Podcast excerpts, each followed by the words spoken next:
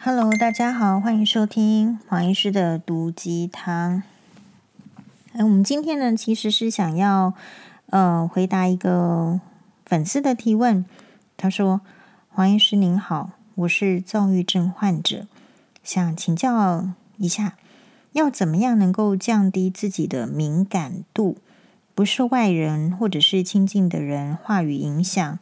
我时常想别人说的话到底是什么意思？”要怎么样去避免反刍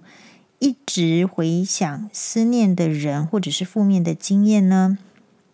要怎么样能够放下执念？我时常纠结于某人某事，一直钻牛角尖，越想越负面。啊，我太敏感，男生的心思呢不够细腻，常常无心惹毛我，脱口而出我的界限言语。有些男士呢，则是木讷，不懂得安抚我的情绪。那躁郁症还没有稳定之前，我是非常渴望爱，但是又不敢谈恋爱。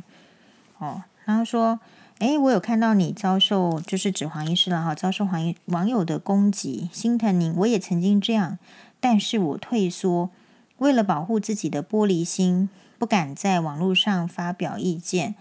那首先呢，就是根据我对这个网友的这个了解，我是觉得这个网友其实，诶，是一个非常优秀的网友，嗯，就是说他其实呃学有专业，那不太知道说他怎么突然好像呃追踪到黄医师，因为其实他本来不太看呃台湾的媒体或者是可能一些新闻都不太看的，但我有点忘记他说他为什么追踪到。黄医师这个部分，不过，嗯，哦，一开始应该是有点想要来分享那个呃，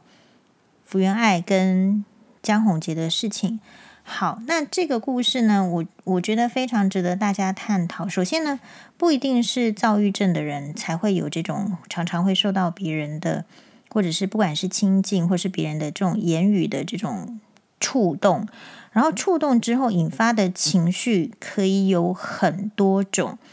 那我们这一位网友呢，他认为可能是因为他的这个躁郁症，所以是不是他就常常会因此去把别人的话过度的去一直反复的去思想，然后呢，也许就会比较负面的处理。其实呢，如果一般的人是不太懂躁郁症的，其实躁郁症它就是会有躁跟郁这两种情绪表现，它其实是蛮字面上的。简单的粗浅来讲，就是字面上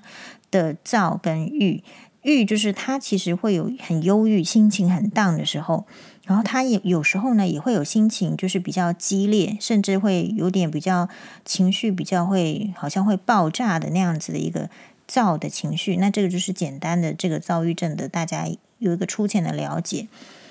那么，这个是一个很很好的提问。我先跟大家报告一下，就是说，其实他这边有几个内涵。第一个内涵就是他会去想说，要维持一个和平的局面，因为他认为他是躁郁患者。哦，那躁郁患者的话，其实就是想办法要从，比如说荡到心情躁荡到谷底的时候，得想办法拉上来，然后情绪呢才比较呃快要失控的时候，赶快拉回来。所以他会一直去琢磨这个问题，就是说会不会是因为自己他很好，他其实去反省自己，说是不是自己的那个呃，等于是说我们应该说 threshold 是不是？是不是太容易被触动，所以以至于他没有办法去控制情绪？他常常应该会有这样子的感觉。那久而久之，因为他抓不到那个界限，就不太明白是什么道理。到底是躁郁症让他没有办法去应对别人的那种好像会引起情绪的反应呢？还是他真的没有办法去面对别人的言语？所以这边就产生一个心中的凝结，然后他把它归因于是。可能是玻璃心，那么也许看到，甚至就是说，哎，网友这样子，网络上哈，好像也不太敢去留言，因为就会不管是谁来留言，他可能就会觉得他又太在意，反复的思考。那第第一个想法是说，如果是有躁郁症的话，我觉得这个应该是现在这个社会很常见的问题。那有时候如果说躁郁的情绪，我想该借助药物去压下一些状况的时候，其实还是得要，比如说可能需要药物的治疗去压下恐慌、忧郁的情绪。那压下来这种情绪之后，你才有机会，呃，慢慢的离开某一些你比较不适合的环境，或者是说，你的心思才会比较有余力去跳出那些，呃，很容易让你陷下去的一些烂记忆，然后搞得自己身心俱疲。所以第一步呢，因为你提到了这个躁郁症，所以我觉得这种药物的考量方面呢，还是。不能不去斟酌的使用，然后是跟呃你的这个精神科医师要好好的讨论。那第二个，撇开躁郁症不讲的话，假设没有躁郁症的人，其实也都普遍的会遇到这个问题。我大概接到这样子的询问呢，已经不下数十次了吧。只是说我们可能有时候是直播讨论，有时候是 podcast 一集一集，那我不见得会标出这个标题。其实这是非常多人的问题。我先跟大家报告一个心得，就是我昨天呢，其实有收看新闻哇哇哇，嗯、呃，然后是呃，就是有 Amy 哦、就是 A 呃女之前的这个女 F 四的这个团员 Amy。那 Amy 呢，我自己其实因为也有去上哇哇哇的经验，所以有跟她同台过几次。然后她自己呃没有同台的时候，她也上过好几次。他的这个呃私下呢，跟这个台上，其实他的穿着其实都还蛮 stylish，就是还还蛮明星的，就是比较是化妆上其实可以用比较野艳性感的路线。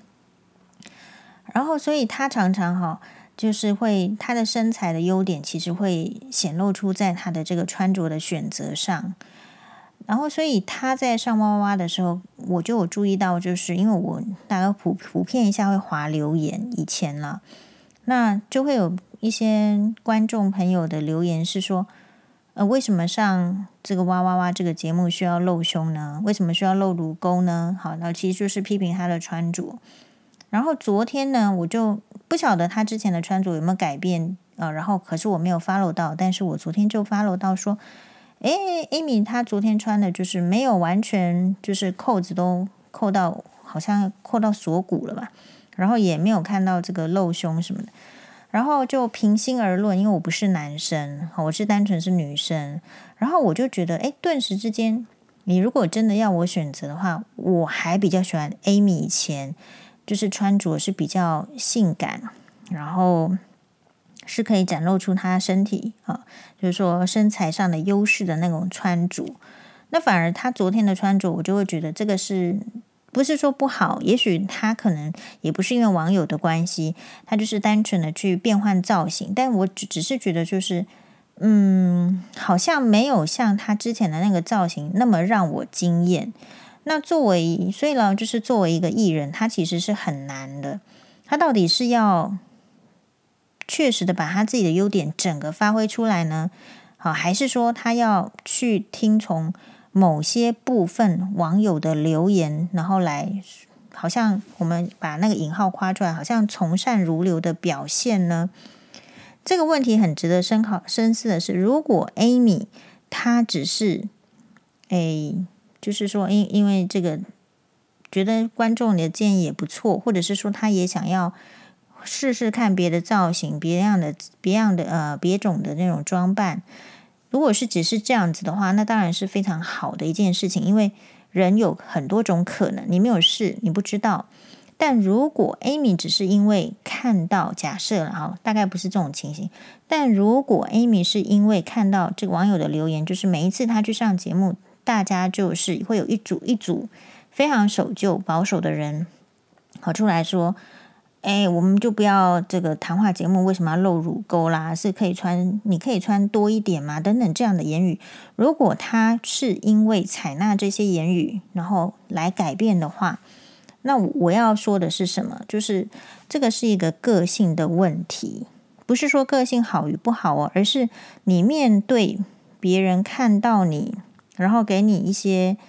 呃出言，不能说。劝谏就是只是表达他们的意见的时候，你会采取怎么样的一个 reaction，怎么样的反应呢？那我举只是举这个 Amy 这个例子哦。私底下我们跟 Amy 都还不错。我指的我指的例子是说，有一些人的个性其实会就是他没有办法去分别，这也就是我们今天要讨论的，就说他没有办法去分别别人的那些评语到底是真正为他好，还是有意打压的。然后因为不能分别之后呢，嗯，很难有自我的坚持，因为你就是没有去办法有分别，所以你就选择服从。所以这个是一个个性，不是好坏，而是说你是一个被怎样形塑的个性。比如说，假设是我跟这个高雄大举为重女士，我们这个哈、比我还要这个狠的闺蜜，啊，我们两个的话，如果人家批评，好，那你们就继续，请自便，哦，没差，就是。所以这个就是个性是这样子，比如说像我出来讨论这个婆媳问题，说实在，如果我今天是遇到好的婆婆，那我出来讲的一定都是婆婆的好话嘛。可是偏偏我今天遇到的这个婆媳关系就不是一个这样的情形，所以我出来讲的话，就会有人觉得说，哦，我是来批评婆婆的。好，那所以这个就是一个个性，我并不会因为别人而勉强自己。来说，这个前前婆婆就是好的，我就是没有办法，啊，不好就不好啊，是不是？因为我就认为说，如果那一种都算好的话，那孔子也算是帅哥喽。就是大家的标准到底在哪里？所以其实人生是这样子，是非常有趣的，就是各有各的标准，然后社会其实也有一个标准，只是我们希望社会的标准可能会有一些与时俱进。然后你看古代，然后米呃。不同的朝代或是不同的国家，它会有各种不同的准则在。那一个社会的标准，应该是要让生活在这个社会里面的人，要能够都嗯，不要受到压抑的感觉，然后至少在这个空这个气氛下是比较能够发展自己，然后是比较快乐的。大概我们追求的也仅仅只是这样。好，那所以再回到这个网友这里，他就会提问说。那要怎么样去，不要让，不要让自己呢？就是说一直纠结，怎么样放下执念啊？不要纠结于某人某事，一直钻牛角尖，越想越负面。首先呢，还是就是我们先分层次来讲了，方法有很多种呢。第一阶就是黄律师最常用的，就是说啊，那个人呢，就是你要把他当成是狗在吠，那你会理疯狗吗？不会。好，这是第一个，就是很简单，而且他只需要。不到一分钟，三十秒的时间，就是可以这样想：你需要理疯狗吗？不需要啊，对啊。难道你理疯狗的方式，你就是变成需要跟他一起吠？那丘吉尔也说啦，如果你一直对朝着你吠的狗扔石头的话，你永远到达不了前方。所以你的目的到底是在哪里？然后第二个，为什么有些人会越想越负面？其实要想正面，我觉得恐怕也需要有一些。嗯，潜移默化或者是一些天性，所以我常常就是会看那个熊猫的这个，我不是有发给大家吗？就是熊猫的 IG，就是你看到熊猫就是很奇怪，它明明很重，好，一只熊猫好像都有这个超过一百公斤，然后它明明就很重，可是它就可以跑到这个树上，那个树树枝啊非常的细，然后在那边摇摇摇，然后就从天空中呢的这个高处呢就摔到地上，然后就滚一圈。然后滚一圈之后，你再仔细看那个熊猫的表情，猫熊的表情，其实它也没皱皱眉头，它就滚起来，滚了几圈之后滚起来，继续往前走。其实这些都是生活很好的启发。然后他的生活只是什么啊？就是有吃到竹子，然后有啃一啃，然后人家来推他的时候呢，他也可能就被推，就被推倒，或者是说他也就发怒，然后再去推人家。其实，嗯，这个人的这个社会的。很多行为其实也都是动物的行为的这个放大版而已。动物是的生活是比较简单嘛，所以我们人的生活之所以复杂，如果你觉得生活太复杂，常常让你觉得很负面的话，你就把它反过来简化，看动物的表现，然后你就会知道说啊，比如说，可能我们今天看到一个呃，未来日本台有个节目，就是穷女孩。他是讲穷女孩，就是穷女孩，就说可能你是从乡下来，然后来到东京，然后要在东京租房子，然后预算呢可能要五万日币以下。以在东京那种高房价的地方，你要预算是这么低的话，其实就是你的物件一定会有很多缺点，所以你就会看到说，如果你是穷女孩，你的条件已经比较差的时候。我今天看到一个女孩，我一看到她，她的这个职业是，她说她要打工，然后我就看到有一张是她端着猪排的这种打工的照片，诶，其实很甜美，然后觉得外外形也很好，然后整个五官非常的开阔，看起来就是没有整形。然后你说她是乡下女孩吗？可是你可以感觉到，就是还是有那种除了淳朴之外，是稍微有有有气质的那种感觉。好，那五万块的这种。比较相对于在东京里面是属于比较低的这个租金，他能够看到的物件就是他去啊，比如说他去看一个，其实地段不错啊，好像是银座啊，不新宿新宿二丁目还是三丁目的房子房子，然后去就说啊，人家就跟他讲说，哎，就是一栋就是很旧，很像昭和时代的古呃比较老旧屋龄已经。好像已经有六十九年了，天哪！好，六十不知道是五十九年还是六十九年，反正就是昭和时代的房子。然后告诉你说：“诶，你看这第这个物件，然后你的房子，你可能我们今天要看的是二楼。呃，然后呢，诶，那一楼他就跟他讲说，你的这个房东就住在一楼。所以你你看，第一个这个看起来比较开朗的穷女孩，她是怎么想的？她就说。如果这个房东在一楼，也是可以互相照应，诶，这样听起来不错。所以这个就是你的想法。那其他的人可能会想说：“天哪，房东住在一楼，我会不会有问题？”所以这个就是一个正面的想法跟负面的想法的一个不同。其实你可能要从小处去想，你也许有一个不好的想法出来，但是你自己去练习说：“诶，比如说你是想说，呃。”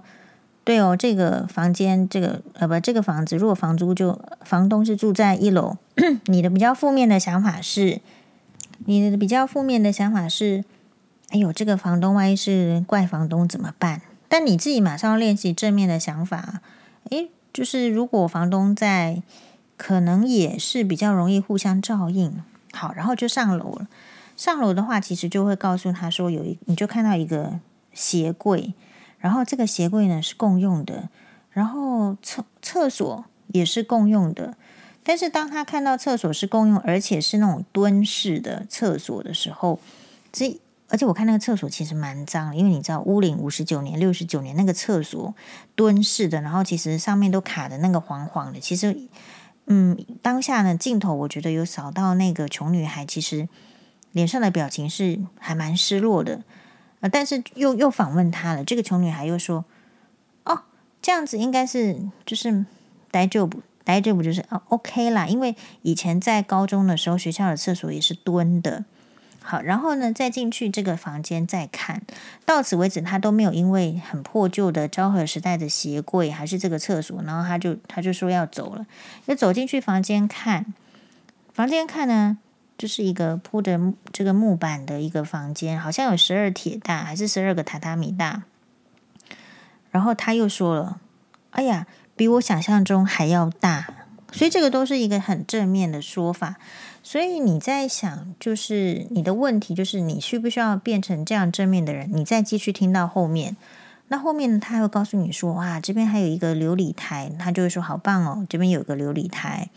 然后再打开窗户，虽然就是没有景，可是衣服可以吊在这边哦。好，那后来他就跟这个带他去看房子的这个租屋的中介就说，还是希望可以有比较好的呃这个景色。所以这个故事告诉我们什么呢？就是不论是你要有正面的想法跟负面的想法，其实。人生最终就是要做出一个选择，你可以从头闲到尾，然后再说我我其实想要看别间房子，因为这间房子就是不呃，虽然价格到达你的标准，但是就是没有，就是有一个底线，你很清楚知道的。你要那个以这个穷女孩来讲，就是她需要那个呃那个景色就是它的风景是要好的，所以他看到这里的时候，他还是非常勇勇于的，就说：“那我们就是要换一家。”他虽然看起来很好相处，脸上都带着微笑，然后从头到尾都是正面，可是他还是知道这个是他的底线，他可以追求，他还是要可以说出来换一家。好，那所以呃，终极版的就是你要怎么样，不要越想越负面。我想还是就是。就是也是达赖喇嘛说的嘛，他就说你要想很多事情其实都是都是一个幻影而已。这道理是我觉得佛家说的非常的深呐、有时候这个事情真的是虚无缥缈之间哦，我还没有还没有得到，但是道是道理的道，但是就是觉得说，诶，佛家说你看到的还不见得是真的样子，然后很多事情最终都是幻化的一个影像。所以我才会在那个呃前夫的舅舅哈徐清吉出来闹的时候，我就说：你真的要问我怎么做吗？其实它就是一个幻化的影像，它最终呢就很像是那个海水的泡沫，一定是变成幻影的。那它只能变成海水里面的老乌贼。所以如果你知道说事情的本质，比如说好啦也没关系啊，你都很负面，你看了这么多负面的时候。就像是你知道你心中最，就像那个穷女孩一样，她她还是要她要的东西就是那个物件，窗户外面的风景要好，所以你要正或者是要负或者是要牛角尖，其实我觉得也都没关系，但前提是你要知道你的这个人生中你要的是什么嘛？感我感觉，如果你知道你人生中要的是什么的时候，你比较容易有效率的。呃，所以有效率，因为你知道你要什么，所以你会排除掉去减缓你的步呃步伐到达目标的一些阻碍，你比较容易去去把它这个综合掉，综合掉。比如说，如果是黄医师的话。你说你要来跟我讲，你很讨厌我，有啊，有时候我们粉砖就是会有那种就是不长眼的，然后来说什么呃大饼脸呐，或者是来说什么啊说的很无聊啊，那那你觉得我会在意吗？如果是这个网友，说不定也就在意了。但是黄医师是其实是还好的，为什么？因为我很知道我的目标，我不是要做林青霞嘛，我不是要做电影明星嘛，不是靠颜值取胜，所以你来说我。说外表哦，那就你说啊，你说啊，我们就没有要改。就是你的生活中，如果知道 你的目标是什么时候，比较容易很快的去摒弃掉那些会阻碍你木筏的那些障碍物。就像居里夫人为什么能够成功的发现雷？她如果时间都在听，就是她隔壁邻居抱怨他家的小孩，呃。比如说品性不好啦，或者是偷东西啦，或者是不呃不写功课，他的时间都没有办法拿去实验室的话，你觉得他有办法发现雷吗？所以，当我们深陷不管是疾病或者是情绪的困扰的时候，其实我感觉就是，嗯、可能是年纪还要也不一定是年纪啦。有时候我觉得不同年纪的人有不同的表现，只是年轻的人容易。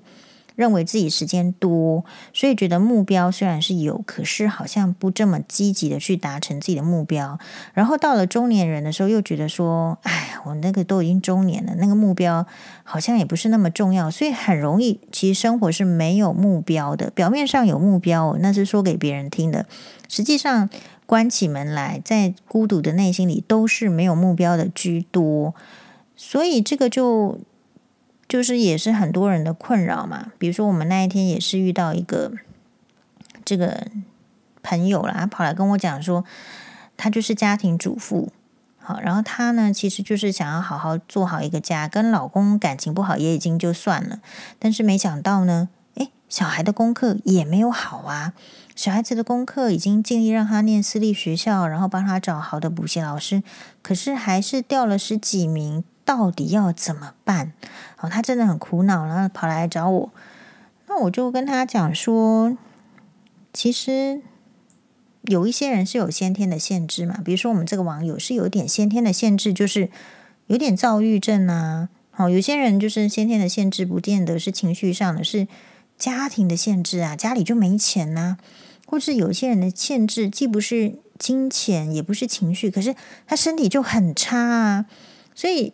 或者是说他天资就不好啊。所以我就告诉我这个朋友说，其实你要先去知道你先天的限制是什么。那别人可能十年就能达到的功课的标准，你可能二十年达到。假设你就是这样的情形的时候，请问为什么会把目标设定在我就是要在前二十名？就二十五名，应该是把目标放在二十五名啊，因为你现在已经跌到三十几名了，你应该把目标拉回在二十五名就好。然后一步目标达成之后，你才会很有干劲的去达到下一个目标。好，所以呢，这个网友在提问有告诉我们说，他知道自己是躁郁症，不容易控制情绪，然后常常会觉得男生呢总是会踩到他的毛，可是他又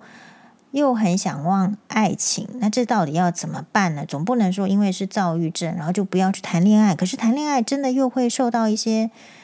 嗯，就是对方好像不了解自己啦，然后很多这种情绪上的这种磨合，又会这样子痛苦。这个最后呢，我是觉得是这样，人的问题哦，或者是人的没有安全感，呃，或者是人的一些内心的这个空虚，是不要经由去想要用谈恋爱的方式来弥补的啊，或者说甜品，因为谈恋爱的这种荷尔蒙的热度、稳定度，哎，有没有这个躁郁症都一样啦，只能持续三个月。也就是说，因为很爱、很爱、很爱，然后。呃，恋爱荷尔蒙很高很高很高，好，哎，了不起，就是让你保持原来就是比平常表现好三个多月而而已。那其他的时候你还是要回归正常，所以我想不要有那么大的压力吧。说跟这个男生交往，他就要符合我想要的样子。我觉得大家就拿出平常的样子，然后去看说平常的样子能不能相处。然后先问一下自己，嗯，我自己是觉得这个女网友，我只是看了，我就觉得看起来很好。我觉得要去问一下自己，是不是在成长的过程中有没有受到足够的爱？如果有受到足够的爱，当然比较没问题。可其实大家或多或少都觉得自己是没有足够的爱，只是轻微程度的差异而已。那如果没有受到足够的爱的时候，那你就要很小心，你没有足够的爱，你在爱情中就很容易变得比较卑微，甚至就会像张爱玲，她因为妈妈也不爱她，她爸爸也不爱她，所以她在跟一个渣男谈感情的时候，会卑微到比这个她自己说的，是不是比比灰尘还要再低微？哦，所以你在谈一个恋爱的时候，不要因为自己的问题把自己抬很高，然后也不要因为是自己。缺乏爱，没有安全感，又把自己要拿去配合对方变成很低，然后我觉得慢慢磨，不要想说一个关系。我觉得在谈恋爱的时候有一个很大的迷思，就是盲点，就是大家都希望这一次恋爱就是受，嗯，不是寿终正寝，就是呃可以白头偕老，这个是大家的期望，所以你会很用力去谈恋爱，很用心去谈恋爱。可是，可是谈恋爱不是考试，所以你只能去分别说，哎，我们是不是可以相处？相处是不是不愉快？我个人还是比较建议，就是，哎呀，其实这个世界上人就是这么多，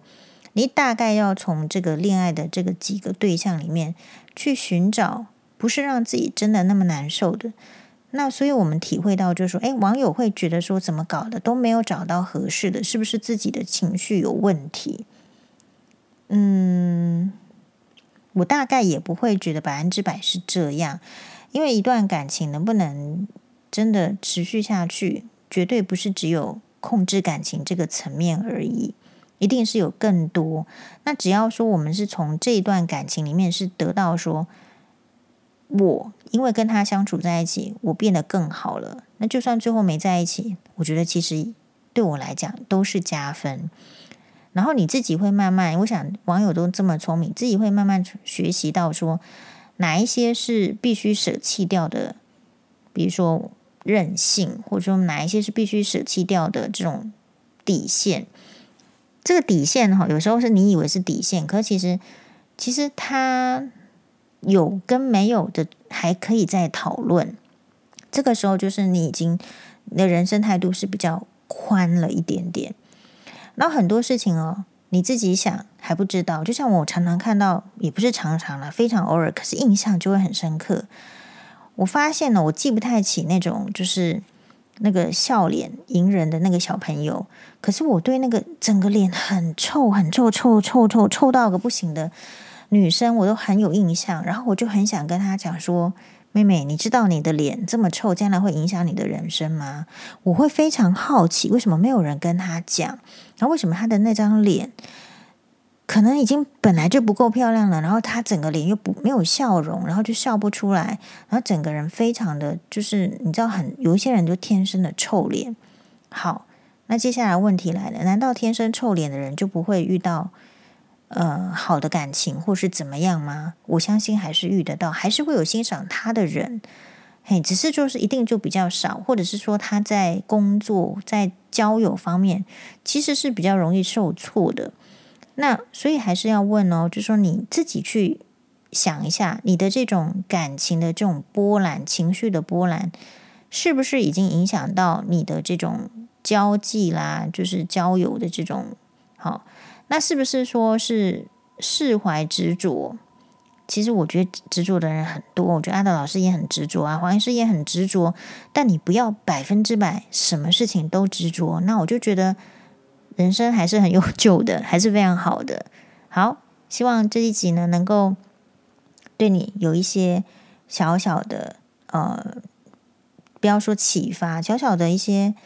转念。哎，就是我觉得。我是比较开放性的，你要，